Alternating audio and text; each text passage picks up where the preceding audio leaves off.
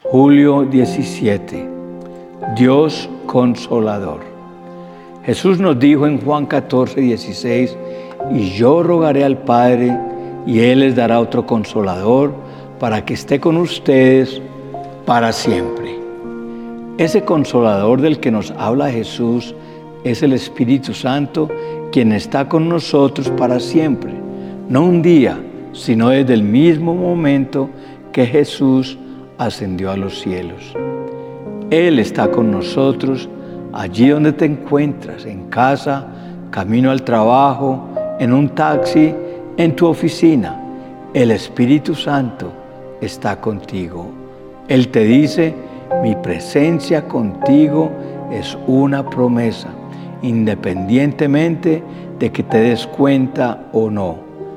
Aun cuando no me, no me sientas, estoy a tu lado Quizá no lo veas, nunca te he dejado solo.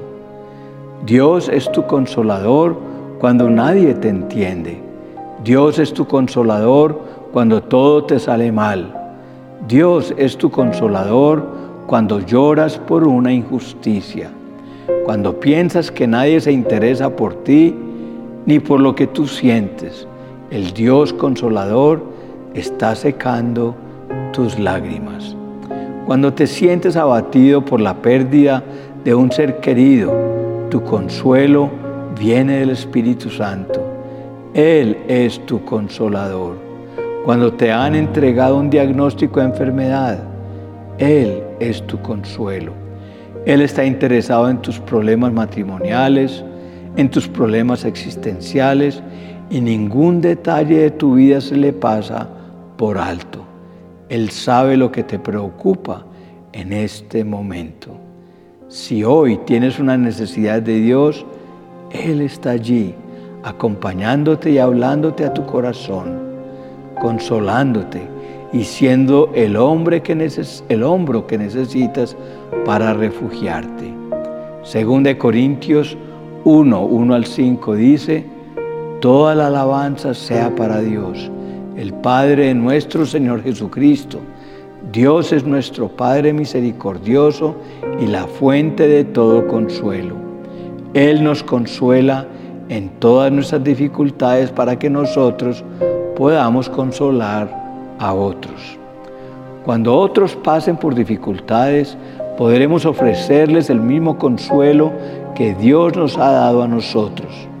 Pues cuanto más sufrimos por Cristo, tanto más Dios nos colmará de su consuelo por medio de Cristo. Solo tu consolador puede entenderte porque, porque está pasando la dificultad junto a ti. Muchas veces no divisamos a Dios en las dificultades, pero es precisamente allí que Él las está con nosotros y es nuestro soporte. Él entiende las lágrimas que nadie más entiende cuando nos preguntamos, ¿por qué Dios me está pasando esto? ¿Por qué me suceden tantas cosas que no tienen sentido? Las múltiples obligaciones pueden hacer que te olvides de Dios. Sin embargo, te pregunto, ¿por qué te preocupas? ¿Acaso no es Dios más grande que todas tus preocupaciones? La preocupación es una forma de incredulidad. Eclesiastés 2, 22 y 23 dice entonces, ¿qué gana la gente con tanto esfuerzo y preocupación en esta vida? Sus días de trabajo están llenos de dolor y angustia, ni siquiera de noche pueden descansar la mente. Nada tiene sentido. ¿Quién está en control de tu vida? Si eres tú el que pretende tener el control, entonces si tienes una buena razón para preocuparte. Pero si es el Espíritu Santo, la preocupación es innecesaria. Aprende a dejarlo todo en las manos de Dios. En este mundo tendrás muchas aflicciones, pero no debes quitar tus ojos de tu consolador, así como Él nunca quita sus ojos de ti.